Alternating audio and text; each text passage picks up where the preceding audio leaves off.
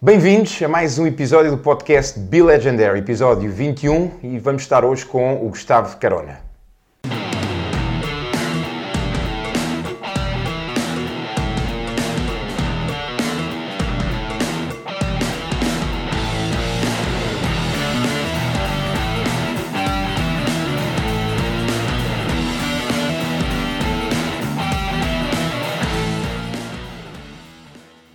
Gustavo Carona, médico. Gustavo, antes de mais, muito obrigado por nos receberes literalmente em tua casa, aqui em, em Matosinhos, um sítio fantástico para esta, esta nossa conversa. Olha, médico, falámos há pouco, anestesista e intensivista. Vamos iniciar por aí. O que é que é isso, médico? Anestesista, penso que quase todos nós temos a ideia, mas intensivista. Fala-nos um pouco dessas duas vertentes. É, obrigado eu e bem-vindos à minha casa. Muito obrigado, meu querido. São duas áreas da medicina que estão assim um bocadinho escondidas da, da, atenção da maioria das pessoas, porque quase tudo aquilo que nós fazemos os doentes não percebem. é, pronto, a anestesia é essencialmente à volta não é, das cirurgias, um, os cuidados intensivos passa pelo tratamento do, dos doentes mais graves de, de, quase todas as áreas, sejam cirúrgicas, médicas ou trauma. E, e, muitas vezes é o casamento entre a anestesia, que está muito habituada também à ventilação e a doentes complicados, e, e a medicina interna, e, e, é uma subespecialidade que no fundo tem se separado de uma forma independente, e eu gosto porque é um desafio muito grande. Há quantos anos é que, é que o fazes já? Portanto, eu já sou médico há 15 ou 16 e nos intensivos há 10, mais ou menos. Desde o início, quando foste para a medicina, tinhas logo essa ideia, quer ser médico, anestesista e, e, intensivista. intensivista, ou foi algo que surgiu durante, durante o curso? Surgiu, eu até acho que houve uma alteração bastante, porque eu entrei para, para a medicina com um desgosto do desporto, por isso fui muito focado em estar ligado à medicina desportiva, ortopedia. Um desgosto do desporto, fala-nos lá disso antes da gente ir por aí. Pode ser. Um, eu era um praticante de bodyboard bastante a sério, cheguei a ser campeão nacional quando era miúdo e tinha assim um sonho do tamanho de um planeta. Seres campeão do mundo. Eh, ou mais, não é? Ou mais. e tive um problema nas costas, eu tive um acidente também a fazer bodyboard, bati com a cabeça no, no, fundo de um, de um riff. E pronto, e o sonho acabou aí. E tinha 15 anos, era muito novo. Um, e então foi essa, essa dor e essa frustração que me levou a ter a a força de vontade de, de me agarrar aos livros e de fazer alguma coisa de boa com a minha vida, que neste propósito via, não é? Tentar ajudar outras pessoas que poderiam querer cumprir os seus sonhos, já que eu não conseguia. Foi esse acidente que te trouxe a medicina ou era algo que já tinhas. Não, foi literalmente hum, esse processo de dor, de, de perda, que me fez uh, querer evitar que outras pessoas passassem pelo mesmo, porque aquele, aquele rapazinho com 15 anos que se viu sem sonhos foi um momento muito, muito difícil de gerir e, e que, no fundo, foi uma aprendizagem enormíssima que hoje em dia quase que agradeço que me tenha acontecido. Okay. Depois vais medicina e, como dizias dizendo, numa fase inicial para a parte mais desportiva, Exatamente, portanto, o meu sonho era esse, não era criar campeões do mundo, mas depois pareceu-me um bocadinho fútil, uh, pareceu-me que a medicina era um instrumento demasiado valioso para algo que pode ser válido para outras pessoas, mas eu achei que aquela coisa de salvar vidas, estar mesmo entre a vida e a morte, e, e há um momento que, que, me marca bastante também, que eu estou a ver, eu estava a estudar para exames no meio do curso e, e estava a ver uma reportagem sobre o INEM, e, e a minha mãe uh, disse-me se, se existisse o INEM na altura, uh, se calhar tinhas conhecido o teu avô. E isto marcou-me muito. Uh, o meu avô, nunca conheci nenhum avô, este em particular morreu bastante cedo. E pronto, e pensei, pá, eu posso fazer isto, não é? Que sensação maravilhosa que deve ser uma pessoa que está para morrer e afinal continua viva pelo meu trabalho ou ou pelo trabalho de uma equipa onde eu faço parte, e, e foi isso que me aliciou, querer, que também tem muito de adrenalina e de desafio, e, e, foi isso que depois alimentou as minhas escolhas uh, de vida, de carreira em, como médico, foi estar ligado assim, a uma parte mais uh, de vida e de morte. Daí os cuidados intensivos. Ok. Portanto, fazes o curso, depois tens a parte de treino, estágio, como é que vocês chamam? Na... Internato, essa é a palavra mais... Essa é. essa é a palavra certa, é. não é? Nós Nessa... internamos-nos dentro do hospital, quase sem fazer mais nada. Nessa altura já como anestesista? Uh, sim. Uh, o internato de anestesia são 5 anos, uh, sim, na altura eram 4, depois passou a 5. E, e, depois faço mais 3 anos de subespecialidade de cuidados intensivos, por isso eu acabo a minha formação já com 33 anos. Uh, e obviamente que a formação será sempre uma coisa contínua na medicina e na vida, mas sim, são muitos anos de estudo e trabalho, muitos sacrifícios, é uma vida que, bonita que eu não escolheria outra, mas um, dá muito trabalho, muitas noites sem dormir. Olha, falando nisso, já que tens o mundo aí atrás de ti, porque tu tens uma particularidade enquanto médico, não é? Não és um médico só de, de hospital, não és um médico só de clínica, e tens esse mundo aí atrás e há locais aí que tu já andaste por esses lados, não é? Falamos lá dessa. Quando é que surge a tua primeira ideia de ires para os Médicos Sem Fronteiras, certo? É isso? Sim, sim. Eu já trabalhei em ONGs diferentes, mas os Médicos Sem Fronteiras é aquela com a qual eu já trabalhei mais vezes. E hum, é uma história que eu acho que é tipicamente africana, que é a primeira vez que eu fui à África subsaariana, África Negra, foi em Moçambique, e eu já era médico, uh, tinha 27 anos na altura, e tive aquele impacto de ver uh, uma extrema pobreza pela primeira vez. Mas aí foste de férias ou de férias, de férias? De férias, de férias. Umas férias maravilhosas, copos, praia, festa, tudo bonito, e Moçambique é um país lindo e pessoas super interessantes, uh, mas eu não consegui ficar minimamente... Acho que ninguém ficaria, mas um, aquela sensação de, se eu tenho saberes que uh, no meu país, felizmente, são comuns, há muitos médicos como eu, uh, e eu aqui posso realmente fazer a diferença na vida de, de, muitas pessoas, porque Moçambique na altura era, não sei se ainda o é, dos países com o rácio população médico mais baixo do mundo, e isso obviamente impressiona-nos, não é? Eu tenho conhecimentos que podem salvar muitas vidas, e felizmente no meu país há muitas pessoas que podem fazer aquilo que eu faço. E por isso, ver aquela pobreza extrema, sentir que há pessoas que morrem por tudo e por nada, literalmente, e não tentar fazer qualquer coisinha. No meu caso, sendo médico, não é uma ação muito fácil de utilizar os meus saberes muito diretamente. Foi assim o, o bichinho, ou se quisermos, a epifania que ficou atrás da minha cabeça, e a partir daí eh, não descansei enquanto não, não tivesse eh, a oportunidade de exercer a minha profissão onde ela parece-me que é mais precisa. Surge com 27 anos, quando é que fazes a tua primeira missão? Faço com, com 28, eh, mais ou menos. Logo no ano seguinte? Um, pai, um ano depois, sim. Um, e também acho que é importante já levarmos alguma bagagem enquanto médico, porque é importante irmos já com saberes que sejam úteis, não é? Aquela ideia de que toda a gente pode ser útil é obviamente verdade, mas as organizações precisam de pessoas já com alguma experiência que sejam um investimento, digamos assim, eh, que se traduza em, em cuidados de saúde de qualidade para as pessoas que se propõem a tratar.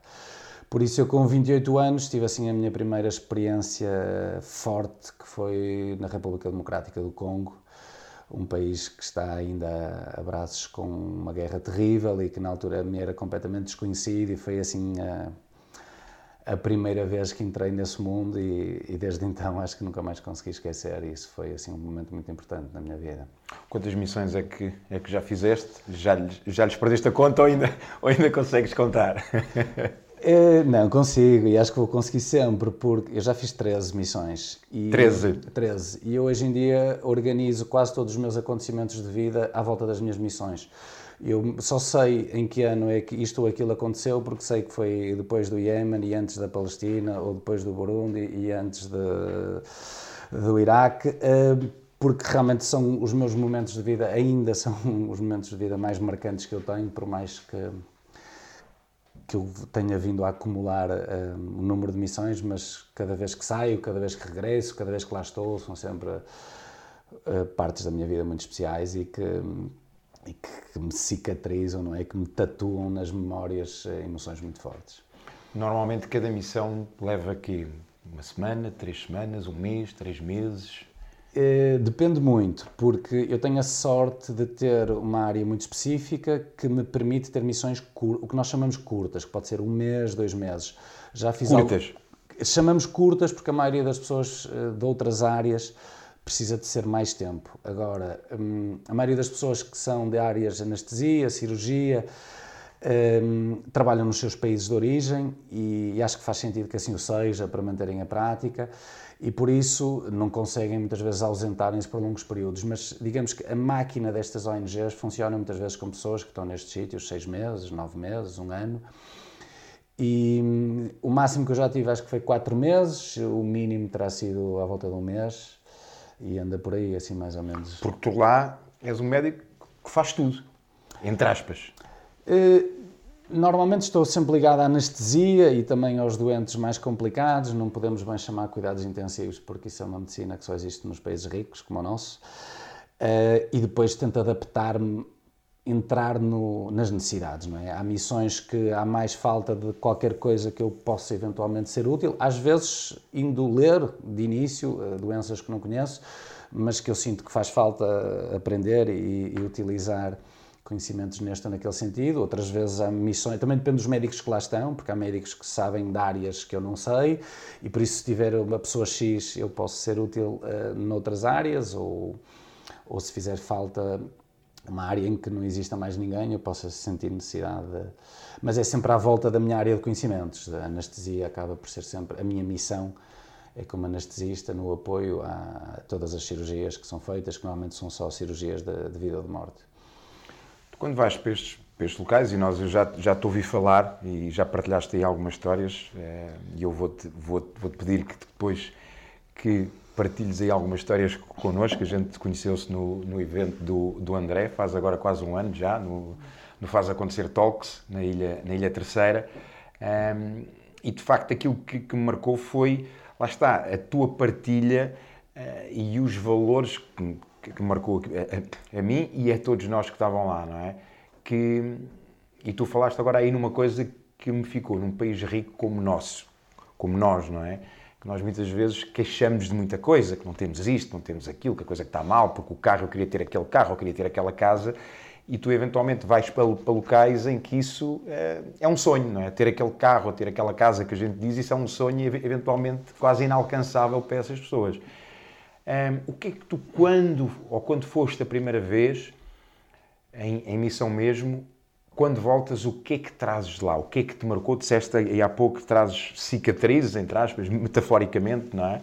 Uh, o que é que te marcou? E o que é que te faz querer voltar e ser quase que a tua principal missão enquanto médico neste, neste momento, não é?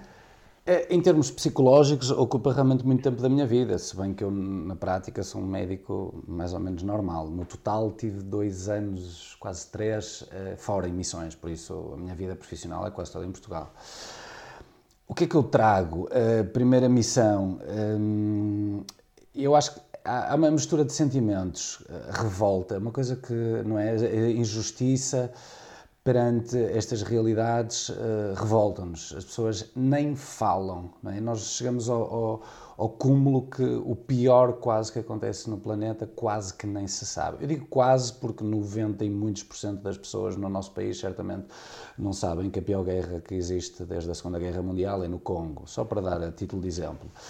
Um, agora, e tu, tu, também tu certamente tens reflexões mais maturadas sobre a felicidade e, e sobre estas questões, não é? De fundo, e, e, eu acho que esta aprendizagem em países subdesenvolvidos também é interessante neste sentido, porque é muito especial vermos que nós temos muito a dar, muito a ensinar eh, em termos de conhecimentos e, e partilhas, mas é, é incrível a quantidade de de conhecimentos que nós trazemos de lá também.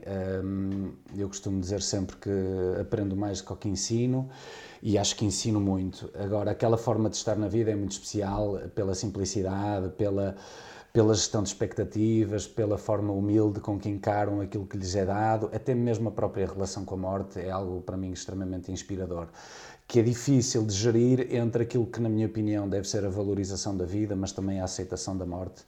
E eu acho que eles conseguem ter esse equilíbrio muito muito suave e, e nós uh, temos ainda muitas questões para resolver porque eu acho que a sociedade educa-nos mal. Um, não é culpa de ninguém, não é a forma como as coisas vão sendo construídas que todos nós devemos ser felizes e ter carros e ter apartamentos de luxo, não é? Obrigam-nos, entre aspas, a ter uma série de coisas que depois, obviamente, que não é verdade para todos. Isto cria-nos ansiedade, cria-nos tristeza e A e própria este... felicidade fica indexada a uma série de coisas, não é? Exatamente. E eu acho que aquilo que nós trazemos destes sítios, pela positiva, são histórias de vida maravilhosas, de pessoas que têm um coração e uma alma gigantes. E, e sentimos que, que, dentro daquilo que nós vemos, do esquecimento de, de guerras que não são faladas, de problemas de pobreza, doenças que que matam imenso. Nós estávamos há pouco a falar sobre esta epidemia do coronavírus, sendo que está a acontecer também no Congo, curiosamente, a segunda maior epidemia de ébola de sempre, mas como ainda não tocou a nenhum branco, eh, quase não se fala. No dia em que apareceu... Olha, ouvi, ouvi, agora, não, não fazia ideia. Pois, é, é normal. Uh, no dia em que tocaram um americano, um europeu, isto vai ser falado, mas como ainda só uh, matou dois mil e tal congoleses, só... Um, ainda não se falou. O Corona matou o quê? 90? Eu acho que sim, 80 pessoas ou 90 neste momento. Uh, pronto, e trazemos estes confrontos porque eu acho que aquilo que. Hum, aquilo que pode ser interessante de pessoas que têm vindo a fazer aquilo que eu tenho, e felizmente cada vez são mais, é o contraste. Porque terias muito mais a aprender se falasses com alguém de lá mas a, a, visão que eu trago é alguém de cá que viu muitas vezes, viu e viveu, não é? Uh, intensamente histórias de vida na profundidade de alguns dos locais mais, mais inusitados, mais inóspitos do planeta. E, e, é isto, é percebermos como é que é possível, não é? O mundo ser tão injusto, como é que é possível haver crianças que não são vacinadas, como é que é possível ainda haver tantas mulheres que morrem no parto, como é que é possível haver tanta violência sexual isto cria-nos uma certa revolta, uma, uma certa ansiedade, mas hum, depois também eu acho que o foco tem que ser, e pelo menos eu tento viver a minha vida assim, o que é que eu posso fazer? É? Porque se eu for a viver eh, o drama da dimensão do problema, eu não saio de casa, não é? passo o dia a chorar e eu não gosto, não é? gosto de ser alegre e, e tento pensar o que é que eu posso fazer, não é? E se eu viver o problema vou ficar triste, vou tentar viver a solução daquilo que é a parte que depende de mim e depende de mim também explicar às pessoas aquilo que eu, que eu vejo e acho que toda a gente que, que sai em missão sente um bocadinho essa obrigação de, de testemunho, de, de advocacy, de partilha de, de experiência que, que, é, que é mais completa do mundo. É? Nós, nós precisamos sempre ter uma visão para termos uma opinião, acho que precisamos ter a visão mais ampla e eu acho que aquilo que se vê à nossa volta são muitas opiniões de pessoas que, que ainda não viram o suficiente. E se calhar viram demasiado o mundo delas, não é? Uh, sem dúvida. Eu não gosto de ser crítico. Outra coisa que eu acho que uma pessoa tem que se hum, conter é, é não julgar. Uh, tentar moldar a sociedade pelo aquilo que se faz, pelo exemplo e não pela crítica, pelo julgamento. Ou seja, eu engulo muito essa revolta porque acho que não tenho o direito de dar lições de moral a ninguém, mas sinto uh, convicções fortes de, que as coisas têm que ser feitas com uma tendência a trazer mais humanidade global a este planeta, que acho que ainda há muito para melhorar. Olha, eh, tu vais para, para cenários de guerra guerra, guerra, não é? Em que há tiros, em que há eh, perigos à tua volta. Alguma vez temeste pela, pela tua vida ou, ou, eventualmente até viveste alguma situação em que, olha, não vou sair daqui? Uh, Aconteceu-te algum, algum cenário assim? Uh, sim, é assim, eu já estive realmente muito próximo do perigo, que é uma coisa que também nos vamos habituando. Uh, acho que nunca tive uma situação em que eu estava a sentir iminente uh, perigo, vai ser agora, não sai deste, acho que não tem assim nenhuma história desse tipo de, de intensidade, ainda bem. Uh, mas já ouvi tiros milhares de vezes e granadas e bombas a cair, e já senti a casa a tremer, já, já senti realmente a guerra de, de muito perto. Mas é curioso porque hum, eu quando me perguntam onde é que eu qual foi a missão onde eu senti mais medo, as pessoas gostam sempre de perguntar qual foi a pior, onde é que tiveste mais medo? Não é assim aquele, aquela vontade de tornar a conversa oleodesca. E eu digo com frequência que o sítio onde eu senti mais medo foi no Porto. Uh, no Porto? No Porto, não é? Que é a minha cidade. Onde, porque eu acho que o medo vive-se muito por antecipação, não é? Quando nós projetamos o desconhecido, eu vou para o Afeganistão, não é? Só vemos sangue, guerra, bombas, pessoas a sofrer e a gritar e a chorar, e depois chegamos lá e 99,9% do nosso tempo é normal. Por isso, e olhamos para as pessoas à nossa volta, que são pessoas iguais a nós, e pensamos, mas eles, se eles estão aqui a viver, eu também posso, não é? À partida. Um, ou seja, eu acho que o medo uh, é muito a projeção do desconhecido, e, e, eu sinto muito mais ansiedade quando estou prestes a, quando projeto e, e, não sei para onde vou e desconheço a realidade, do que quando lá estou propriamente em que me sinto a maior parte das vezes relativamente tranquilo, apesar da, da envolvência. E falavas há pouco é, do Porto, ou seja, e até porque eventualmente quem, quem nos ouve e quem nos vai ver do lado vai dizer, mas, mas o Porto, mas espera aí, mas porquê é que ele sentiu medo no Porto quando ele esteve em cenário de guerra? Tem a ver com essa projeção ou tem a ver, lá está, com nós relativizarmos o medo face aos dois cenários, não é? Que, como, é que, como é que vês isso?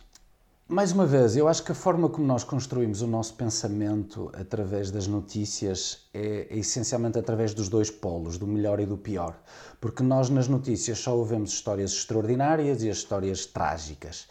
E depois esquecemos que o mundo está essencialmente no meio. No meio.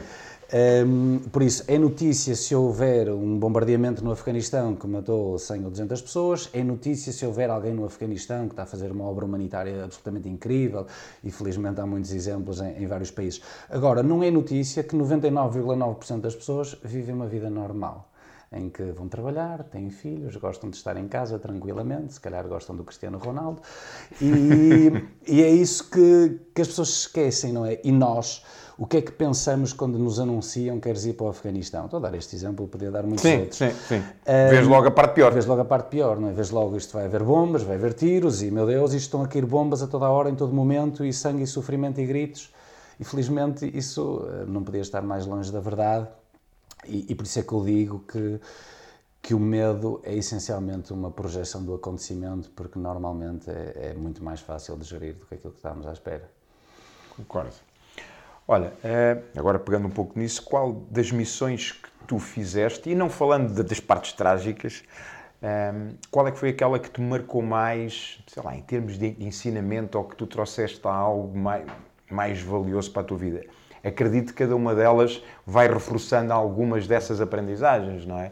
Mas eventualmente tens alguma que te lembres que foi aquela que, que fez-te, se calhar, um clique maior e qual foi esse clique?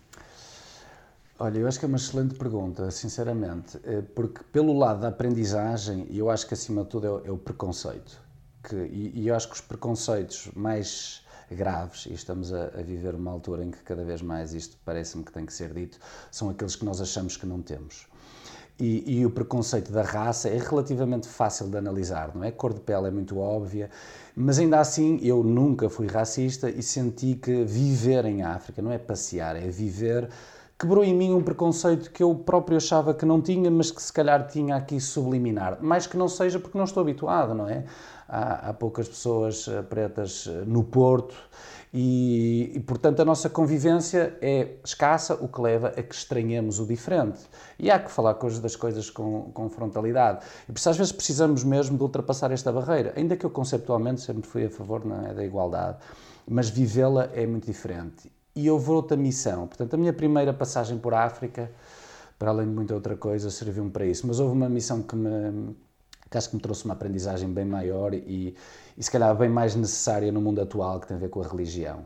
A minha primeira missão num país muçulmano foi no Paquistão, na província do noroeste do Paquistão, naquela região uh, muito problemática, de onde vem a Malala, aquela miúda que foi Prémio Nobel da Paz e, e, é, e é das, das, regiões mais conservadoras, mais fundamentalistas, mais extremistas em relação à, à religião islâmica. E, e, todos nós olhamos para o Islão, não é? Por causa dos Talibã, da Al-Qaeda, do Estado Islâmico, como o bicho-papão, não é? Quase como o inimigo uhum. da, da, sociedade como nós gostamos que ela seja. E mais uma vez, isso não podia estar mais longe da verdade. É, foi dos sítios mais incríveis e das pessoas mais fantásticas e inspiradoras que eu já conheci em toda a minha vida foram estes paquistaneses desta região do Paquistão, que tem muitas semelhanças em termos uh, étnicos e linguísticos com o Afeganistão, e, e, é incrível porque eu, eu não tenho, não professo nenhuma religião, sou ateu, mas ainda assim, não é? Nós comemos tanto coisa na televisão de, do Islão, disto e do extremismo e das bombas, que as pessoas têm um medo em relação àquilo que desconhecem. Não, mas aquilo que falávamos Mais uma pouco. vez. E, e eu, mesmo não tendo, é completamente diferente dizer, calma, eu agora já lá estive dentro, são meus amigos, pessoas que eu sei que davam a vida para mim, que me receberam com uma hospitalidade que não tem par no planeta. É, é absolutamente incrível vermos eh, o quão longe nós estamos da verdade por, porque desconhecemos. Por isso, essa foi assim a minha segunda missão e foi a primeira num país muçulmano, o Paquistão. E, e, foi uma missão muito, muito, muito importante, muito intensa também do ponto de vista médico. Mas eu acho que quebrar essa barreira do preconceito da religião, mais uma vez, que eu nunca tive e que sempre disse que nunca tive, mas é, mas é muito diferente vivê-lo na, na pele e, e, poder trazer esta mensagem. E cada vez que eu ouço comentários uh, racistas e xenófobos, eu, eu, não é, é tão simples quanto eu tenho amigos, uh, pessoas que eu respeito, que eu admiro, que me ensinaram muito e que mostraram realmente provas de carácter que eu, que eu vi em poucos lados do planeta. E eu acho que todos precisávamos de um bocadinho disto para percebermos que, que o mundo não são as quatro ruas que nós conhecemos à volta da nossa casa. Olha, hum, eu lembro-me de uma, de uma história, mas, mas acredito que existam milhares de histórias, não é? Um, e, e, antes de avançarmos para isso, e também para termos aqui uma ideia e para que as pessoas valorizem, porque nós, mais uma vez, queixamos da nossa medicina cá, queixamos dos nossos hospitais cá, dos médicos cá. Um, vocês lá, tu e, e, e, os outros médicos, são quase médicos MacGyver, não é? Porque vocês têm que, com uma pastilha elástica e com um elástico, fazer quase um bisturi ou algo assim, não é? Porque imagino que haja meios bastante escassos, não é? Uh, sim, um, trabalhar com uma grande organização permite-nos não é, ter um standard de qualidade em termos de material e medicamentos muito, muito razoável, muito acima da média daquilo que é a realidade local, que é miserável. Um, por isso, quando se trabalha numa organização assim forte, não é, uh, temos alguns recursos. Se fôssemos a olhar para a nossa volta, não há nada. E obviamente que há dificuldades logísticas muito grandes, não é? Quando, se, quando falta alguma coisa, hum, é, é, preciso importar, às vezes, de avião e de barco e, e, por aí fora, por isso não é estalar os dedos, como nós estamos habituados, e, e comprar. Um, e, e, temos, sim, alguns desafios que nos fazem uh, puxar pela nossa imaginação, da construção do próprio hospital, de medicamentos que nos faltam, de, de técnicas que às vezes precisam de material que nós não temos. E, e, sim, há uma aprendizagem que, que não está nos livros, se calhar estava nos livros do meu avô, do meu bisavô, um, mas que, que, é difícil, um, que só a experiência, não é? Que nos obriga a adaptarmos. Eu acho que MacGyver é um bocadinho, se calhar, forte demais, mas mesmo em termos clínicos, eh, obriga-nos obriga a, a, trabalhar sem meios auxiliares de diagnóstico, não é? Sem raio-x, ou sem taques, ou sem análises, dependendo dos sítios. Alguns temos umas coisas, outros não. E nós já não sabemos trabalhar sem isso, por isso é difícil para um médico às vezes adaptar-se essa realidade e temos que ter alguma ginástica intelectual para tentar dar o melhor com aquilo que temos, mas uh, não, não vejo que, que, seja uma impossibilidade de ainda assim fazer uma medicina de, de grande qualidade. Ou seja, imagino, eu sendo, sendo leigo, que essa falta de lá está, desses recursos que nós, para nós é, é normal fazer umas análises, um, um raio-x, um, que te obriga de forma positiva a ir não só à, à tua parte racional enquanto médico, aquilo que já tens uh, logicamente, mas também usar um pouco daquilo que é, que, é, que é, a intuição, que é o teu lado humano, que é seguir, penso que é isto e que, que de alguma forma também te vai alavancar enquanto médico, não é? Ou seja, melhoras algumas competências invariavelmente enquanto médico devido a isso.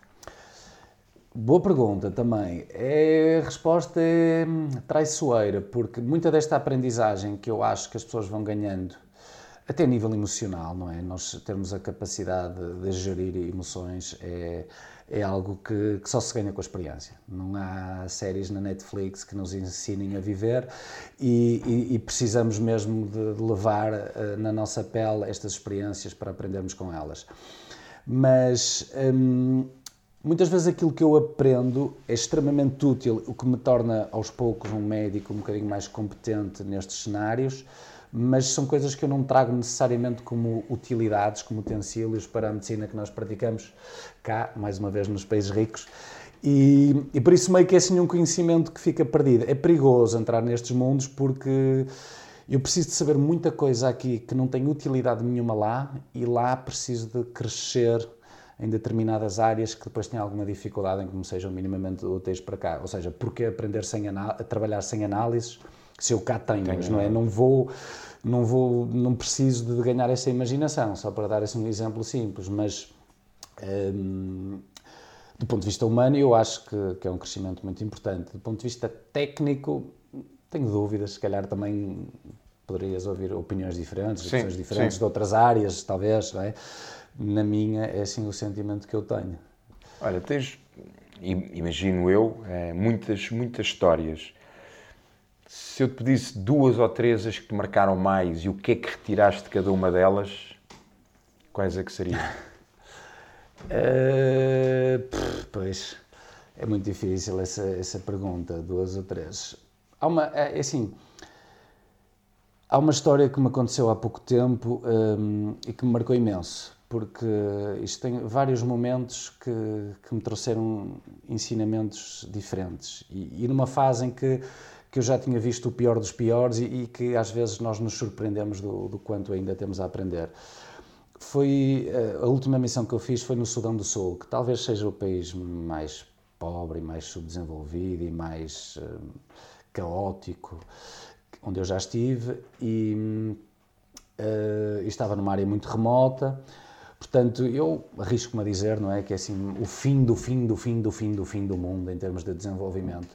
O que traz também uma magia que é um, difícil para as pessoas compreenderem se não viverem, que as pessoas vivem com uma plataforma de paz interior que nós desconhecemos por completo e isto é espetacular nós sentirmos o quão simples estas pessoas são no seu dia a dia e quão felizes são com, com a paz com que vivem.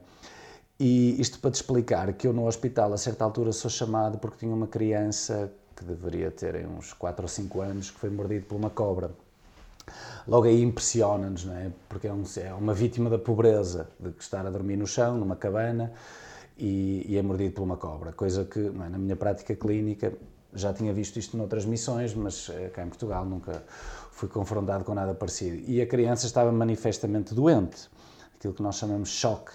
E, portanto, os meus instintos, ainda que não muito experiente nesta doença em específico, são, obviamente, verdade para muitas outras doenças e, e consegui estabilizar a, a criança nas primeiras horas e estava relativamente contente. Ela foi mordida assim atrás da, da nuca e também no pescoço, portanto estava bastante inchada. E nas primeiras horas o meu feeling é que a coisa estava a correr muito bem. E depois eu volto ao hospital à noite, ensino os enfermeiros, explico-lhes os sinais vitais, o que é que eles têm que monitorizar e assim as atenções. O que é um desafio enormíssimo, porque estamos a falar de pessoas que têm uma formação muito básica e, e, às vezes temos que explicar coisas muito simples. Eh, elas têm uma inteligência emocional às vezes muito evoluída em relação à nossa, mas têm uma falha de, de conhecimentos que, que é difícil depois colmatar na fase eh, mais avançada das suas profissões. A criança passa relativamente bem à noite, eu dou instruções, digo para me chamarem se for preciso, mas eu na manhã seguinte, o meu primeiro olhar para os sinais vitais é incrível. Salvaste uma criança. Mas depois começa a perceber que, pelo inchaço da cabeça, ela está com sérias dificuldades a respirar. Portanto, o edema do pescoço começa a sufocar a criança da reação inflamatória do veneno da cobra. E eu ainda discuti com o cirurgião se haveria ou não possibilidade de fazer uma traqueostomia, que era aquilo que precisava de ser feito, mas estamos a trabalhar em condições muito básicas e percebemos que naquela criança, naquelas condições, naquele estado da doença, já não conseguiríamos fazer nada. Ainda para mais esta abordagem daquilo que nós dizemos a via aérea é uma coisa muito da minha área, que é do anestesista, e eu pensei, pai, como é que como é que tu não viste isto? Como é que não conseguiste antecipar isto? Será que se fosse ontem conseguias ter feito uma coisa diferente? A criança morreu ali à minha frente. Um, e, e, no momento em que ela morre, primeiro há uma frieza de parte da família que é. Eu não sei explicar, não é? E é assim, eu não percebo a língua, há muita coisa certamente que eu percebo, mas eu vi literalmente a mãe a pegar na criança, a pô-la assim em cima dos ombros e vai-se embora. Uh, eu não a vi naquele momento a verter uma lágrima, o que isto impressiona-nos. Eu não vi os enfermeiros, uh, neste caso uh, do Sudão do Sul, a ficarem minimamente um, tristes com, com, o acontecimento. Eu fiquei destruído. Eu tive a necessidade de de recolher um lugar, um lugar escondido e desfazer-me em lágrimas por, pela minha frustração, por ter visto uma criança a morrer, pela frieza com que se vê uma criança a morrer. Pela, será que isto é falta de valor da, da, vida ou será que é realmente uma aceitação da morte de uma forma que nós não conseguimos compreender num local onde é normal as crianças morrerem? E, e o que esta história a mim me ensinou foi imensas coisas. Eh, primeiro, esta relação entre a vida e a morte. Eh, nós temos muito a aprender com estas pessoas, temos muito a ensinar-lhes em termos da valorização da vida e de como é que se deve salvar vidas, mas se calhar nós devemos aprender também a aceitar a morte de uma forma um bocadinho mais saudável e menos pesada. Mas eu acho que não sei como é que se ensina um enfermeiro a interpretar os sinais vitais, porque eu também não sei uh, como é que se ensina a explicar o quão importante é salvar vidas. E eu começo a perceber, não é, que não, só, só, não são só questões científicas e técnicas, são questões às vezes muito mais filosóficas. Para nós morrer uma criança é uma coisa absolutamente inaceitável, não conseguimos compreender e, e quando sentimos ainda algum processo de culpa, em relação ao ato é, é, dolorosíssimo, não é? Quando a pergunta fica na nossa cabeça, eu podia ter feito melhor, será que eu podia ter feito melhor? Isto é dolorosíssimo. Mas é toda esta, é toda esta reação da frieza com que a mãe pega naquela criança e é quase como se fosse um dia normal, pronto, não deu. Mas realmente todas as pessoas naquelas regiões, ou nestas regiões do planeta, têm ou a vizinha, ou a prima, ou a tia, toda, já toda a gente morreu crianças, por isso é relativamente normal. E marcou-me muito e, um, eu sentir, tipo, qual é o meu papel? Como é que como é que se consegue não é interceptar a valorização da vida com a aceitação da morte? E como é que se explica a estas pessoas que isto é inaceitável que nós não podemos não chorar a morte de uma criança não podemos não ficar revoltados por não ter feito melhor em relação à, à morte de uma criança? E pronto todas estas questões são assim muito muito íntimas. Eu já vivi muitas histórias com, com paralelismos mas esta esta marcou-me muito e foi uma criança que morreu pela pobreza, não é? A mordadura de uma cobra, uma coisa que acontece assim de uma forma quase arbitrária e é não é? é tudo estúpido quando, quando se diz respeito a, quando diz respeito a mortes não, não previstas, mas é, lá está, transitar entre mundos tem, tem questões que acho que para quem tem sentimentos ficam muito difíceis de remoer. Tiveste oportunidade de confrontar, entre aspas, alguém de lá, com, com essa tua visão, para tentar perceber se de facto lá está, se é uma defesa que eles criaram natural para, porque como há tanta morte, não é? Para eles não sentirem isso de uma forma tão emocional, ou se é algo cultural, ou se é algo lá está que eles já olham para a morte de uma forma normal. Eu próprio costumo dizer que a morte não é o contrário da vida, a morte é o contrário do nascimento, não é? Portanto, tiveste essa, essa oportunidade de falar com alguém de lá, com algum nativo e dizer, pá, explica-me, explica-me, tipo, explica-me. Uh, não se calhar dessa forma como tu a questão, mas eu acho que para te responder à pergunta eu vou-te contar outro pedaço da história, que é quando eu estou de cócaras a chorar, baba e ranha a morte desta criança, há um enfermeiro local que se apercebe e, e vem ter comigo e, e põe-me a mão no ombro e diz qualquer coisa do género: não fiques triste, fizeste tudo o que tu podias. E isto ainda me revoltou mais. Primeiro, não acho que tenha feito, não acho que tínhamos feito, não acho que seja aceitável. Eu acho que ele quis-me dar essa paz interior gerindo se calhar com as armas que, que eles normalmente utilizam, fizemos o que podíamos, o que estávamos ao nosso alcance, que é uma coisa que é super importante para nos proteger. Nós, nós não precisamos, de, nós não podemos viver as angústias de, das nossas, dos nossos erros, das nossas falhas, mas, mas ao mesmo tempo nós não podemos tipo não ter espírito crítico em relação àquilo que podemos fazer melhor e, e nestas questões mais ainda. Mas acho que foi se calhar o momento mais histórico, mais uh, triste desta história, foi quando ele me disse não fiques triste porque fizeste tudo o que tu podias. Portanto, é quase uma resignação, não é? Mais do que aceitação, é quase o resignar-me a isto e pronto. De alguma forma, de alguma forma. Quando aceitamos o inaceitável, não é? Estamos uh, certamente mais longe da solução. Mais longe da solução. Pegando nisso, tem histórias também opostas, não é? Em que Sim. milagres aconteceram, em que, que te marcam pela pelo cumprimento, a, a, tua missão enquanto médico, não é? Que é salvar vidas. Sim, tem histórias absolutamente maravilhosas e, e quando as coisas correm bem são, são mágicas, felizmente são muitas. Às vezes, eh, eu, eu estava a dizer há um bocado, não é, que eu, eu, gosto de escrever sobre aquilo que me marca mais em termos emotivos e, e se calhar às vezes, eu, para mim, salvar vidas já acaba por ser uma coisa que faz parte do meu trabalho, não é? Não me devo sequer... O normal. Não, não, é o meu trabalho, não é? é? O meu e da minha equipa, por isso é aquilo que eu tenho que fazer. Agora, há algumas em que nós nos envolvemos, algumas que nós sentimos a... Uh, pronto, conhecemos a pessoa, a família e, e, às vezes até o nosso esforço, isto é meio estúpido, não é? Mas se me chega alguém à minha frente e morre, eu não sofro nada. Mas se eu estou envolvido dias, horas, o que quer que seja, não é? e depois morre, é horrível, não é? Porque. Já te envolviste Já me envolvi, trabalhei, esforcei-me e isto. É, é, o que é. E, e em relação às alegrias também é verdade, não é? Há coisas que são simplesmente o nosso trabalho e há outras histórias que que são maravilhosas. Eu, se calhar, aquela que, que guardo com mais carinho e que, que é fácil de explicar em, em poucas palavras é no Congo, na República Democrática do Congo, eu tive que anestesiar uma criança que tinha três semanas. Tinha um pedacinho de gente, assim que tinha um, um problema uh, congénito, que é uma estenose do piloro, que é um aperto à saída do estômago, que faz com que não seja possível alimentar a criança. Ela, tudo aquilo que ingeria, vomitava, por isso estava a ficar extremamente desnutrida e desidratada. Isto para um anestesista é um desafio muito grande, anestesiar uma criança tão pequenina que está muito doente. Eu, na altura, não tinha sequer acabado a especialidade, por isso eu engoli todos os livros que eu tinha para tentar fazer esta cirurgia em conversas com o cirurgião e tal, de forma a equilibrar a criança antes, durante e a seguir à cirurgia.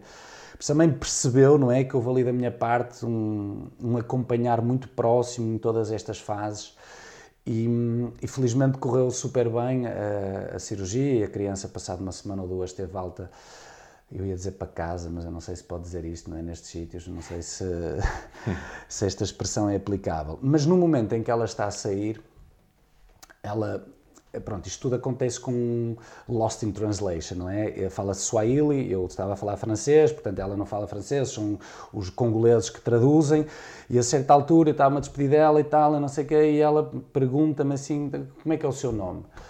E eu, meu nome é Gustavo, mas porquê? E ela, ah, a criança ainda não tem nome. E eu fiquei assim, uh, e tal, disse, mas o que é que acha de, de... Porque em África é uma coisa muito engraçada, não é? Que mostra também o mindset das pessoas. Nunca se dá um nome a uma criança antes dela nascer. Porque não se sabe, não é? Nós estamos habituados que uma gravidez é igual a uma vida, mas nestes sítios muito pobres ainda não é. Por isso só se dão nomes às crianças depois de já se ter a certeza, não é? Que, que, que está tudo a correr bem. E, e, quando ela me pergunta então o meu nome e tal, eu fico assim a perceber, será que isto. Fiquei assim um bocadinho desconfortável, não é? Que responsabilidade. E ela, sim, doutor, ela, de tradução, não é? Ela gostava de dar o seu nome à criança, Uau. será que ela pode? E eu fiquei assim, pois, claro, eu fico muito contente, é um orgulho enorme. E, e depois ela faz uma pergunta muito difícil que é: e o que é que quer dizer o teu nome? Porque eles têm também este simbolismo, não é? Do significado do nome como algo muito importante. Eu não sabia. Mas achei que eu não podia desiludir aquela mãe nem aquela então criança. Então foste buscar um significado. Então inventei. E disse quer dizer corajoso e sábio e forte e inteligente, não é? E, depois assim meio a rir-me por dentro e ela ficou contentíssima com a minha explicação. E isto foi há 10 ou 11 anos, por isso espero que andei um pequeno Gustavo nas Sábio, corajoso, ah, espero que sim. inteligente espero e tudo que sim. mais. Se estiver saudável já fico contente. Olha, agora vou-te vou fazer aqui uma, uma questão fora de, até deste âmbito. Viveste alguma história de amor assim por esses, por esses destinos? Uh, sim, não, estou a tentar ser honesto, não é? Isto pode, não sei quem é vai ver isto, isto pode ser, isto pode ser problemático. Uh, não, acho que não, acho que não. Olha, metade das minhas missões em países muçulmanos, nós não, nem sequer com colegas estrangeiros podemos muitas vezes nos aproximar por regras de segurança. E a África costuma ser mais uh, fácil a, nossa liberdade em termos de comportamentos, mas uh, não, acho que não tem assim nenhuma história uh, a declarar. Ótimo. Olha, falavas aí há pouco em histórias, ou falámos de histórias, e temos aqui uns livros, e eu queria que tu falasses um pouco deste primeiro livro, que são Cartas para Mossul, e depois temos um outro que são as respostas, não é? De onde é que nasce este livro? Até porque é um livro fora do comum. Bastante. Não é? onde é que nasce e qual é a história que está por trás? É sem dúvida das coisas mais. Acho que vai ser a coisa mais bonita que eu, que eu já fiz na vida e, e espero fazer outras coisas bonitas. Um, eu acredito muito, não, eu vivo assim de alguns símbolos e, e, acredito muito que cada vez que parto em missão não vou sozinho, que na minha mochila não vão só os meus saberes, vão também todas as pessoas que acreditam naquilo que eu faço. E acho que este livro é, é prova viva disto. Eu, antes de ir para Mossul, que estava a contas no norte do Iraque, uma, uma, cidade no norte do Iraque, a contas com uma guerra absolutamente terrível, dos piores episódios da nossa história recente. Eh, senti que deveria materializar esta, esta vontade de levar as pessoas comigo. Então tive assim uma ideia que partilhei nas redes sociais, eh, em que disse basicamente: eh, Eu vou para Mossul, vocês sabem o que é que está a passar, por isso, se quiserem, escrevam cartas, mensagens, desenhos, o que vocês quiserem, que eu prometo que entrego.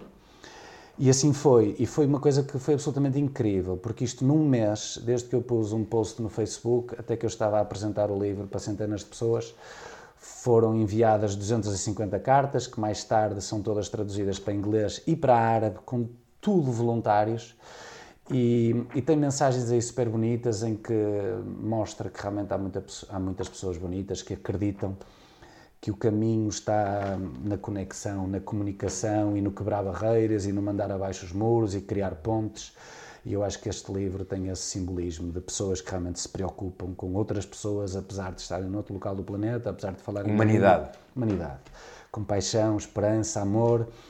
E acho que é muito interessante ver as reações que as pessoas têm quando lhes é dada a oportunidade de que falarem com estes. Porque nós normalmente vemos isto quase, lá está, como uma série da Netflix, não é? Pessoas a morrer no Mediterrâneo, ah, eu já vi uns documentários, Guerra do Afeganistão, sim, outro dia vi uma notícia. E agora, se conseguires vê-lo nos olhos, o que é que tu dizes? O que é que tu fazes?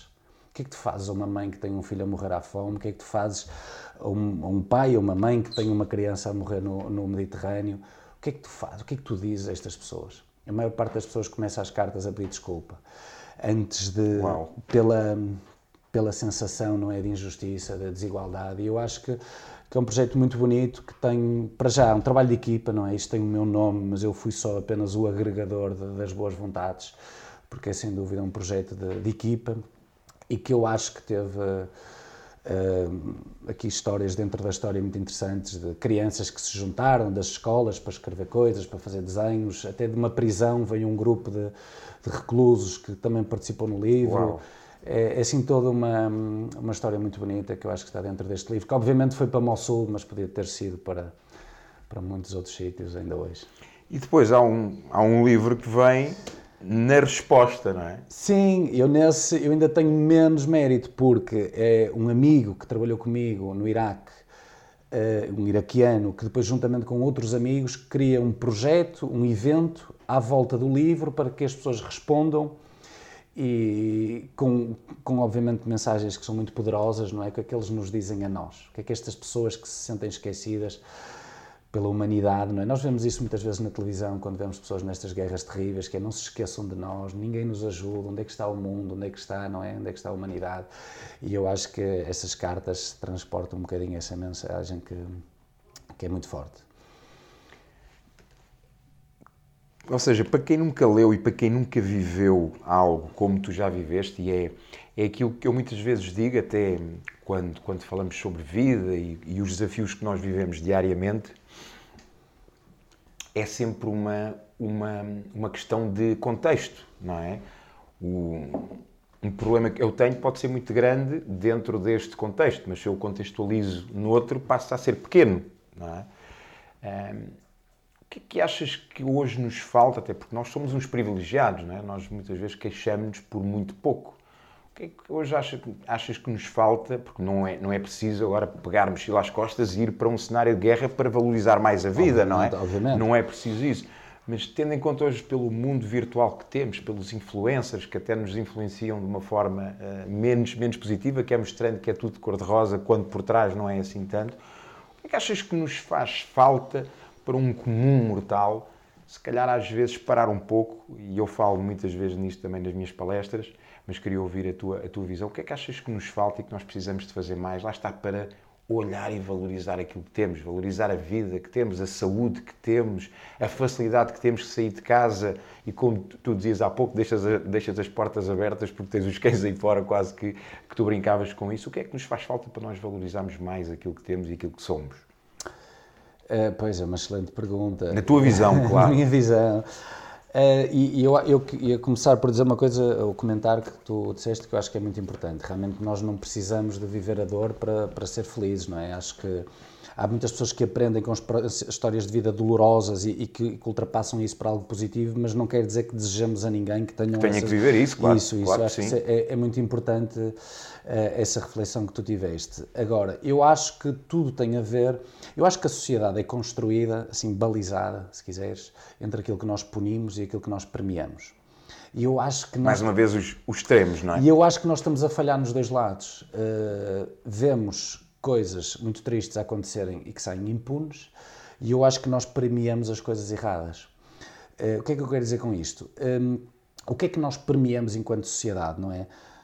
A beleza, a competitividade, um, os desportistas de altíssima competição, a riqueza, o poder, é isto que nós premiamos. Às vezes até premiamos os criminosos, não é? Toda a gente acha espetacular a, a, história do Pablo Escobar, não é? Porque nós premiamos pessoas que não são bonitas. Nós premiamos coisas más. E obviamente que a sociedade tende a moldar-se em relação ao prémio.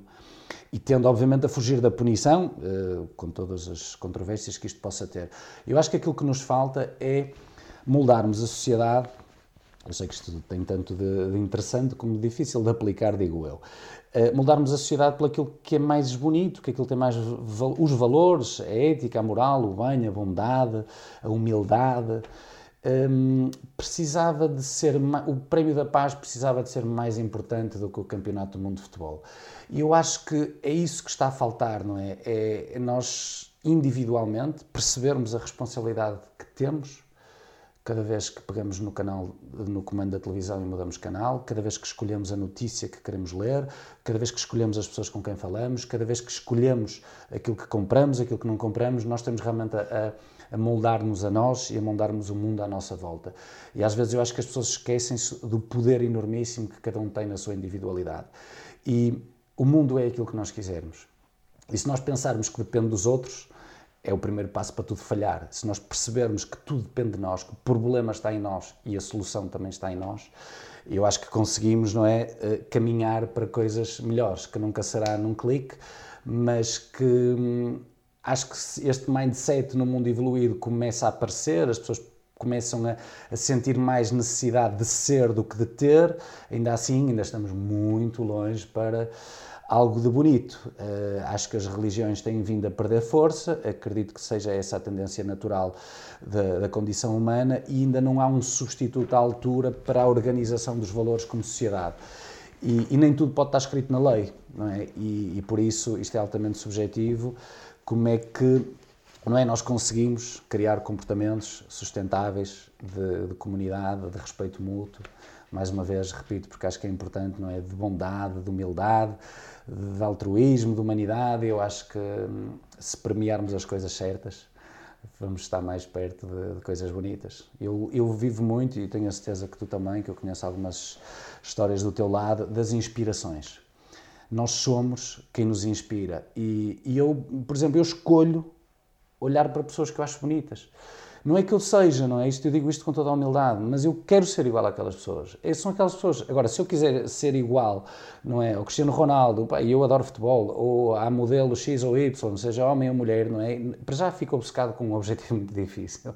E depois, vou estar certamente não é a querer moldar toda a minha vida, todo o meu carácter sobre algo muito frágil e muito fútil e depois é isto que nós somos enquanto sociedade. Até porque eu outro dia fazia essa, essa, essa, essa reflexão, porque eu faço, faço palestras, não é? E eu normalmente digo isto sempre, eu não, eu não, eu não estou aqui para vos, para vos motivar, eu estou aqui para vos inspirar. Porque eu olho para, para a motivação eh, em teres algo, não é? A motivação vem de motivo para ação, portanto, teres um motivo para, para agir, e a inspiração, se nós olharmos até para a origem da, da, da própria palavra, não, não só tem a ver com, com o inspirar, mas tem a ver com o espírito, in spiritus, não é? Então, quando nós, e tu, tu agora falavas disso, quando nós olhamos para, para alguém que nos inspira, lá está, não é olhar, se calhar, e eu sou como, sou como tu, uh, admiro de facto pessoas como o, como o Cristiano Ronaldo, como o Kobe Bryant, que, que infelizmente morreu, morreu há pouco tempo, pela, pela característica de disciplina, Trabalho, de foco, de persistência e tudo mais. Mas lá está, mas isso é aquilo que é o motivo para a ação. Mas alguém como Mandela, como, como Gandhi, como Madre Teresa inspiram-nos por algo que não, que, não é, que não é palpável, digo eu, é pelo ser, é por aquilo que elas são, não é? é por aquilo que elas representam. Achas que isto também está muito ligado? Nós hoje, lá está, a sociedade vivemos muito consumo, não é? Muito o ter. A felicidade com ter o carro, com ter a casa, com ter as férias, com que não está nada de mal, isso, isso, é ótimo, mas a nossa felicidade não deve estar baseada nisso, não é? Uh, mas tu quando tens, e eu, eu já fui, não se calhar, não, não se calhar não, não garantidamente a cenários como, como, como tu foste, mas estive, estive em Fiji, que é um, que é um, que é um, é um, é um local lindíssimo em termos de beleza natural, mas muito, mas muito pobre. E que as pessoas são super, hiper, mega felizes. Elas vêm dizem bula bula, bula bula, bula bula é tipo bom dia, está tá tudo bem e, e fica bem mas com uma alegria e são felizes, vivem em casas básicas, com uma, com uma dimensão só, só com uma sala, onde vivem pai, mãe, filhos, primos, tios, avós. Um, e, e lá está, elas não têm a felicidade, elas são felicidade. E eu acredito que tenha sido isso que tu também vês, lá está, em sítios, porque muitas vezes nós podemos dizer, mas como é que esta pessoa pode ser tão feliz se tem tão pouco, se vive num, num país tão pobre, tão inóspito, tão sem nada, e como é que ela é feliz? Porque elas são, tem, tem a ver com, com o ser, não tem a ver com, com o ter.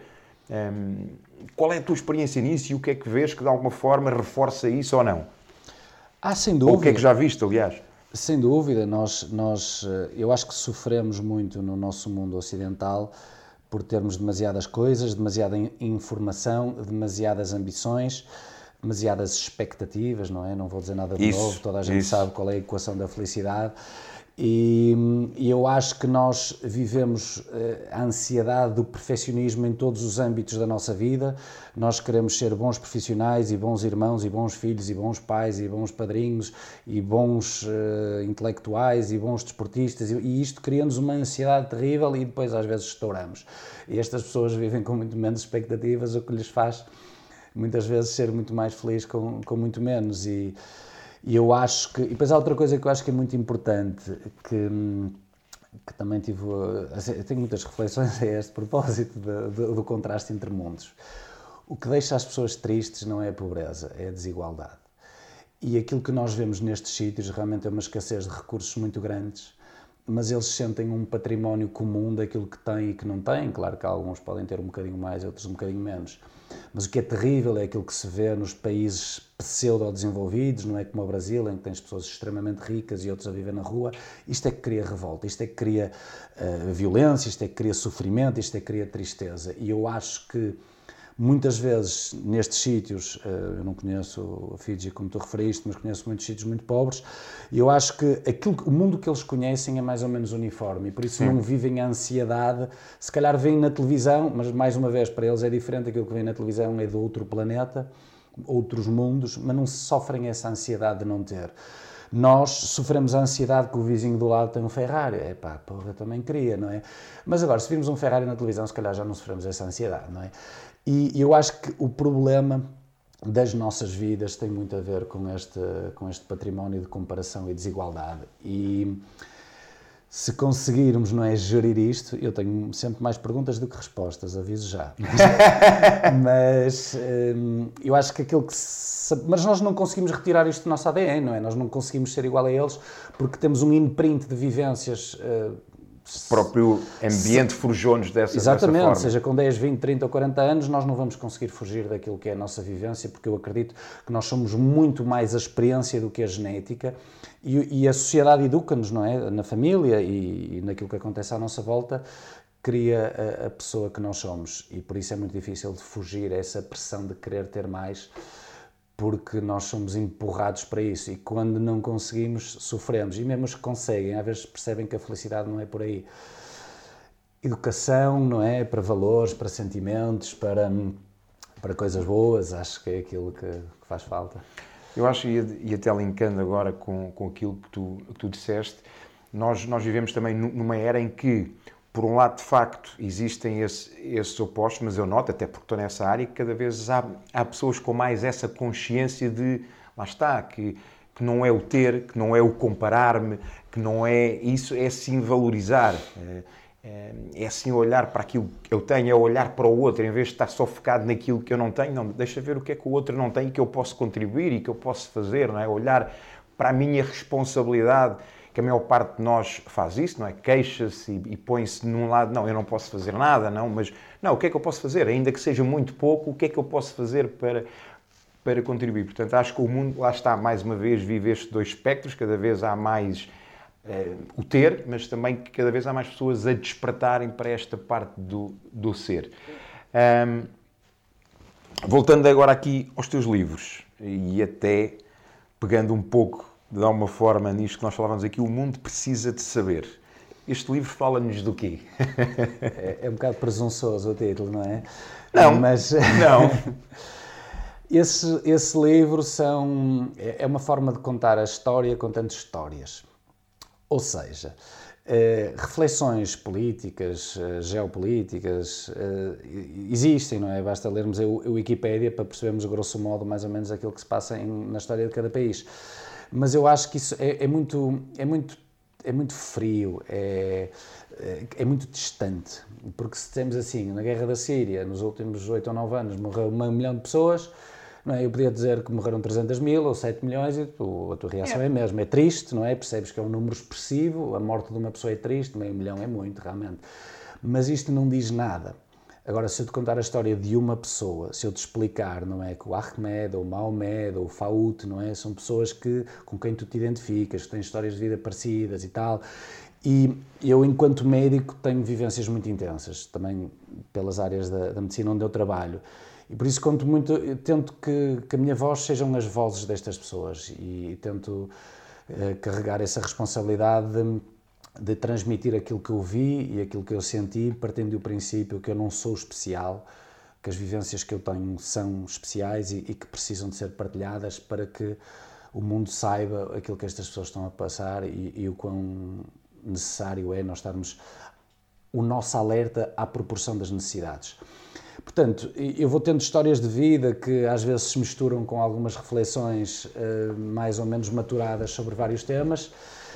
E tudo aquilo que me emociona, uh, eu tento escrever. E por isso achei que era uma boa forma falar sobre as minhas missões, aumentar a, tomada de consciência sobre algumas zonas do planeta que estão completamente esquecidas e que deveriam ter o nosso foco e, e falo uh, ou faço através de, de histórias de pessoas, de, das minhas vivências que relatam outras vidas. E com, com o desafio de ser eh, muito honesto uh, com aquilo que estou a, a transmitir, que, que, muitas vezes faço sempre com alguma distância temporal, ou seja, não é um diário, é uma coisa que eu me lembro, às vezes 4, 5 anos depois das histórias terem acontecido, que tem uh, o prejuízo de perder algum detalhe, mas o benefício de já ser mastigado com outras reflexões e com o distanciamento, que eu percebo que esta história teve um impacto determinado em mim. Se calhar e, com outra consciência já. Exatamente, com uma outra consciência, e, e por isso é a minha forma de trazer as pessoas um bocadinho para este mundo, que eu tenho a certeza que, que ninguém fica indiferente ao ler este livro, e, e tenho a certeza que que este livro já fez muita gente querer fazer mais e melhor pelo mundo e eu acho que o objetivo é esse, porque a minha história também vem muito de inspirações, não é, de pessoas que eu ouvi, livros que eu li, filmes, documentários, não é, que nos criam emoções e nós às vezes vamos atrás dessas emoções para, para construirmos algo de bonito com a nossa vida. E, e acho que é isto, não é? é já falamos, não é, dos preconceitos, da, da igualdade, de, do património de igualdade que nós todos, todos temos na na humanidade e, e, eu acho que esse livro tem esse, tem esse objetivo, contar histórias eh, de um médico, mas de uma forma muito simples, que, que tem muita emoção, que, que é carregado de, de, muita emoção e eu só escrevo quando tenho vontade de transmitir emoções. Olha, falávamos há pouco e penso que posso uh, partilhar aqui que quando escreves, por vezes choras, não é? E choras muito e, e toca-te muito. Um, e, e, mencionaste agora aqui que, que este livro retrata experiências muito intensas emocionalmente. Como é que um médico, porque o médico é um ser humano, não é? Não é uma máquina que está programada ali para e faz. Como é que um médico se consegue defender, proteger, conviver emocionalmente com essas experiências tão intensas? Hum, eu acho que há dois tipos de pessoas. Há pessoas que vivem a emoção muito intensamente no momento e, e, depois meio que desvanece com o tempo, e há outras que são muito frias, muito metódicas, calculistas, se quiseres, e, e depois vivem as emoções a seguir. E eu sou claramente esse segundo tipo. Acho Ou seja, sou... quando estás ali és tipo máquina, entre aspas, Completa... ok, isto, é, isto é a minha missão. Completamente. Eu, quase que sinto que não sinto. Uh, e estou é muito habituado. É algo que, que foi-te natural ou que foste tu que de alguma forma desenhaste essa estratégia? Também se aprende, também se aprende. Uh, o contacto com situações extremas é uma aprendizagem, mas acho que tenho a sorte de ter algumas características inatas que que me permitem atuar dessa forma. Por isso eu sou muito frio no momento perante situações de, de extrema intensidade e depois quando passa, não é, quando aquilo sai assim com uma intensidade muito grande e, e é o reviver dessas memórias que me leva também, não é, a, a, a ficar novamente emotivo com coisas que eu às vezes até achava que já tinha esquecido. Há aqui alguma história particularmente neste livro que, que te marque? Olha, há uma história também fantástica, não é? Falamos de coisas boas, um, para as pessoas não pensarem que isto é um mundo triste, porque eu acho que não é. O mundo de nós preocuparmos com os outros é uma coisa que faz muitas pessoas felizes. Há uma história muito boa que, que é, no fundo, um presente para a minha mãe.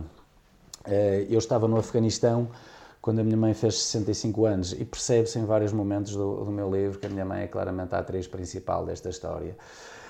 Um, e é triste para mim estar longe, eu estou claramente a fazê-la sofrer, particularmente no dia de anos, não é? Quando nós estamos assim um bocadinho mais emotivos, para o bem e para o mal. E eu resolvi oferecer um presente eh, de anos da minha mãe, que foi uma pequena história. E eu tive uma criança que entrou uh, no serviço de urgência do Afeganistão, uh, pequenito, já não sei, dois ou três anos, e que estava sufocado com um feijão na traqueia. Na altura, a médica do serviço de urgência era uma alemã de medicina interna, muito competente, e ela ligou-me: Gustavo, Gustavo, a criança está a morrer, está a morrer, e eu vou assim a correr. Lembro que estavam quase menos 20 graus, um frio incrível, que eu ainda tive de passar assim entre edifícios. E, e depois abordo aquele momento, de, de, obviamente de um distresse enorme, e tenho a mãe ao lado, de burca, a gritar, alá e assim, tudo coisas que eu felizmente não compreendo. Aí também a proteção, não perceber a língua, permite-me, não é, proteger-me de muitas emoções e, e, consigo ser mais uh, robótico na minha atuação e tive realmente os instintos certos de fazer a coisa certa no momento certo, que foi não tentar tirar o feijão, mas empurrá-lo para dentro e bloquear um dos pulmões, mas durante algum tempo. Isto é perfeitamente fazível e a criança, passado dois ou três dias, estava ótima. E eu ofereci esta história à minha mãe no sentido de lhe dizer: Mãe, eu peço desculpa por deixá-la chorar no aeroporto, mas pelas suas lágrimas, esta mãe não ficou a chorar a morte do filho. E, e tu, eh, esta história não é quase como se fosse de mãe para mãe, não é? Para Uau. que se perceba a intensidade da, daquilo que nós estamos a, a fazer e, e, o quão importante isto é num país que está em guerra há 40 e tal anos e que já sofreu tanto e que é tão também esquecido pelas nossas atenções. Olha, sentes-te um privilegiado em, em poderes fazer isso porque acredito, e que deves ter colegas e, e que deves ter outras pessoas que dizem eu nunca, eu nem me imagino ir para aí. Mas tu, acho que te sentes, acho não, até por aquilo que já, que já conheço de, de ti, sentes-te um, um privilegiado, não é? Poderes, de alguma forma, marcar a diferença em, em situações que lá está, como esta, que se não, que se não tem estado, provavelmente o, aquele, aquele desfecho poderia, poderia ser outro. Portanto, Achas que isso é uma dádiva? Achas que isso é uma bênção que tu tens? Achas que. Como é que olhas? Bom, já Com toda a humildade, não, não é? Não, não, sim, não, no sentido, não, eu, acho- mais uma vez, as perguntas são muito boas e que dão sumo para, para grandes respostas. Eu não sou muito místico, portanto, a palavra dádiva, bênção e assim não entra no meu vocabulário. Hum, sou um homem muito da ciência e, nesse sentido, não é? Eu tenho a sorte, que também é fruto do meu trabalho, de adquirir conhecimentos eh, que me permitem exercer a minha profissão, que é um privilégio porque eu sou feliz a fazer aquilo que eu faço.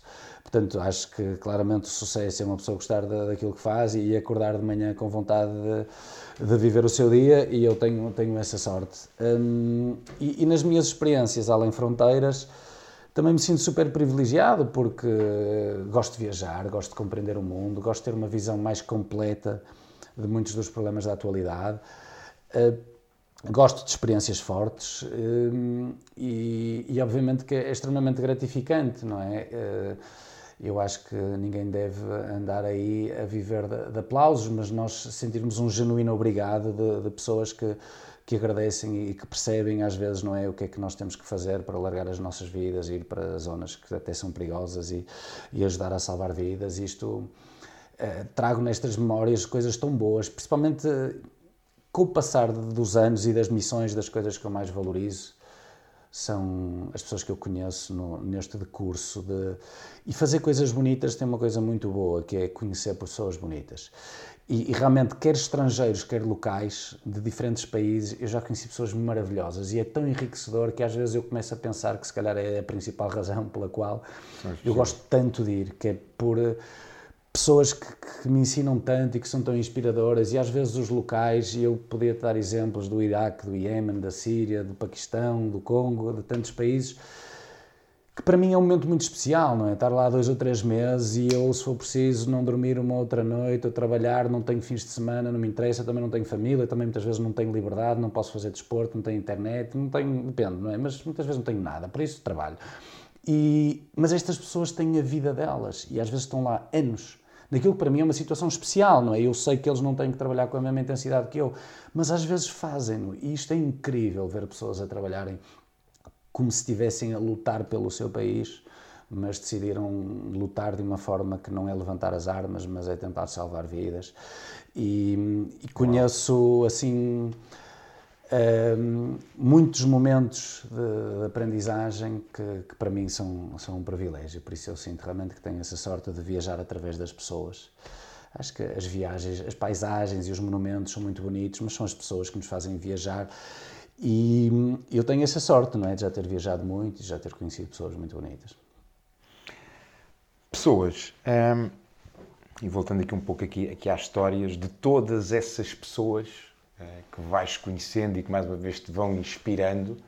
Recordas assim alguma que te tenha inspirado assim mais de alguma forma especial ou que te tenha tocado de alguma forma especial, se calhar por uma conversa, um olhar, um ato, sei lá. Uh, realmente são muitos, muitos os exemplos. Uh, eu, eu lembro-me que eu trabalhei com um enfermeiro italiano que, que já tinha uma certa idade, uns 60 e que já fazia isto há 30 e tal anos. E, e, era incrível a sua história de vida, de humildade, a humildade com que ele continuava a ter gosto na sua profissão e às vezes a enfermagem até mais exigente no sentido do contacto direto com, com os doentes e, e, e, eu senti realmente nesta pessoa uma, uma, super inspiração de perceber a história de vida dele e, e a forma tão humilde e, e, tão desprovida de vaidade com que ele fazia as coisas que fazia. E depois comecei a perceber um bocadinho quem era esta pessoa. E ele contou-me, dentro de muitas histórias, que tinha adotado uma família que, se não me engano, era da Eritreia, por isso conseguiu primeiro levar a mulher, que era uma mãe solteira, que depois leva os filhos. E, portanto, ele, no fundo, é corresponsável por ter salvo uma família, neste caso para a Itália e depois conta isto que um é engenheiro e a outra, não quero mentir, mas acho que é arquiteta, não é? Já são crianças que se formaram, que se educaram e que estão obviamente muito mais preparados para serem pessoas felizes e bem-sucedidas porque ele decidiu resgatá-las literalmente da beira da estrada. E foi assim uma história de vida dentro de muitos episódios que, que me marcou imenso conhecer a, esta pessoa. Lá está, mais uma vez, tipo, é esta pessoa que eu quero ser. Não sei se vou conseguir, mas por que não ambicionar? Olha, então isso liga-nos um pouco com, com uma questão que eu estava, estava a ouvir-te e estava a desenvolvê-la aqui. O que é que ainda queres fazer? O que é que te falta fazer nessas missões? Eu também não sei fazer projetos a muito longo prazo, não é? Não tenho a vida pensada a mais do que alguns meses. E eu quero continuar a viver eh, inspirado, feliz, eh, sentir que os motores com borboletas na barriga, não é? Sentir que tenho desafios, sentir que estou do lado da solução, sentir que estou do lado do bem e, e olhar para o espelho e gostar daquilo que vejo, não é? Que eu acho que, que é muito importante é, na nossa felicidade, é nós, eh, nos momentos não é, de introspeção, naqueles momentos até às vezes de lágrimas, que eu acho que é quando estamos mais honestos connosco próprios, nós gostamos da pessoa que somos. E eu acho que essa, essa construção é o fio condutor. Agora, se é ser médico, se é fazer isto, se é escrever, se é, isso imagino-me. Não acho que que eu, o facto de eu ter ido do ponto A para o ponto B me obriga a ir ao, até ao ponto C na mesma linha. Acho que nós devemos, de alguma forma, isto não pode ser feito todos os dias, pensar sempre que hoje é o dia zero. Por isso eu gosto de viver com essa liberdade, de ter uh, capacidades físicas e, e, intelectuais de fazer coisas diferentes. E, e gosto de, sentir-me inspirado, não é? Porque quando nós temos assim uma coisa que catalisa as nossas vidas. É, é, tão bom, é tão bonito, porque, porque não, não é? Ir atrás disso e continuar a, viver, no fundo, esse sonho. É, é um bocado assim que eu gosto de olhar para a vida. Pegando nisso, hoje vives aquilo que é o teu sonho? Sim, sim, sim. Balizado por momentos e por realidades e pelo pragmatismo que às vezes é preciso dar atenção a isto ou aquilo, não é? E que e, e, que parece que não, mas eu também sou muito agarrado às minhas raízes, sou muito próximo daquilo que é a minha cidade, os meus amigos, a minha família. Adoro voltar a casa, adoro partir, mas às vezes ainda gosto mais de voltar. E, e por isso acho mesmo que, que tenho essa sorte, não é? De conseguir. Um, concretizar coisas que, que desejo muito e acho que sim, não é? Olhando para trás, tenho muito orgulho naquilo que eu já fiz e, e, acho que concretizei sonhos que nunca pensei que fossem possíveis. Excelente. Olha, duas outras coisas antes de nós finalizarmos. Para, para quem nos vê e nos escuta, se quiser adquirir os teus livros, onde é que o pode, onde é que, onde é que o pode fazer? Bom, além de todas as livrarias assim principais, eh, online é fácil de encontrar, nomeadamente na Ego Editora, que é a minha editora, por isso será assim o sítio mais fácil para os encontrar a todos e facilmente alcançáveis. Ótimo ligado com os livros ainda, penso que podemos partilhar aqui que estás em processo de desenvolvimento ou já de escrita de um, de um novo livro, é isso? Sim, eu tenho um problema grande, não é? Eu, eu, eu vivo sufocado em ideias. então, eu, entro, eu acho que se calhar isto é, isto é meio patológico. Eu estou a fazer uma coisa e depois apetece-me fazer outra, e por isso eu tenho muita vontade de escrever muitas histórias. Já escrevi muitas que não estão ainda editadas em livro seja, vai ser mais, mais um novo livro Já tenho quase meio livro escrito, sim, acho que sim. E tenho outros sonhos de escrever histórias um, meio romanceadas e tenho projetos de livros na, na, minha cabeça já, já bem estruturados que, que até me incomodam, que se vê com a força com que batem aqui. E sim, mas eh, se não os concretizar também está tudo bem. Ótimo. Portanto, ao longo dos próximos anos vamos ter mais livros teus. Eu espero que sim. Olha, última questão. Imagina que te é dado, uh, ou te é dada a missão de deixares um manuscrito para a humanidade, que vai ser lido, sei lá, num conselho e que toda a humanidade vai ter acesso a essa, a essa informação. Se pudesses deixar três mensagens para a humanidade, que três mensagens seriam essas? Hum, era bom. Eh, é possível que a minha resposta possam ser sete ou se calhar só uma dentro de. Venham elas. E, e, e, é possível que eu, uh, que eu, se calhar, se tivesse esse poder, não é? Fosse buscar pessoas mais, uh, mais interessantes do que eu para, para ficarem imprimidas na, na eternidade, ou impressas. Um, no entanto, não é? Uh, se me permitissem, eu, eu, eu gostava primeiro que, que as pessoas percebessem a importância da bondade. Eu acho que ser-se ser -se humano é, é, um espectro de, de, de, ações e de sentimentos muito, muito complexo, mas eu acho que dentro daquilo que são as nossas ações, eu acho que localizarmos o nosso fundo na bondade Acho que, que é algo que é transversal a tudo o resto que, que acontece à, à volta desta ideia. Aquilo que me entristece e aquilo que me faz lutar é uma desigualdade entre os seres humanos ainda, ainda muito grande. Uh, percebermos que todos nós temos os mesmos receptores de dor, quer em termos somáticos na nossa pele, quer em termos sensitivos, se quisermos, não é, nos nossos sentimentos. Acho que, que é um princípio que depois torna tudo fácil de explicar.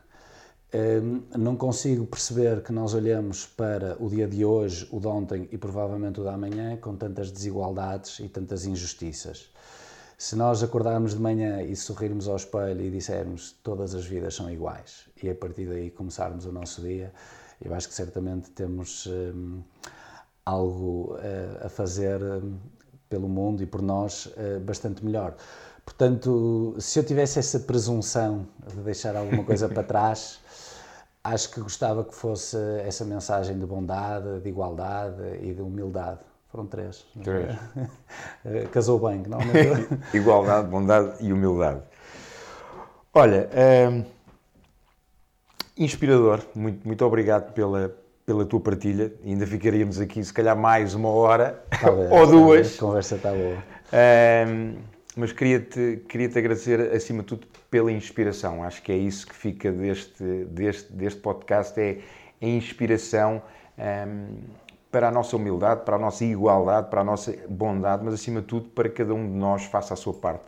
Eu, como, como tu, acredito que, que se nós fizermos um pouquinho, cada um de nós, eh, aliás, o mundo, se cada um fizesse a sua parte, nós, nós seríamos todos. Portanto, fica o convite para tu, para ti, que nos vês ou que nos escutas, uh, o que é que tu podes fazer, o que é que tu podes contribuir para que haja mais igualdade, mais bondade e mais humildade neste, neste mundo.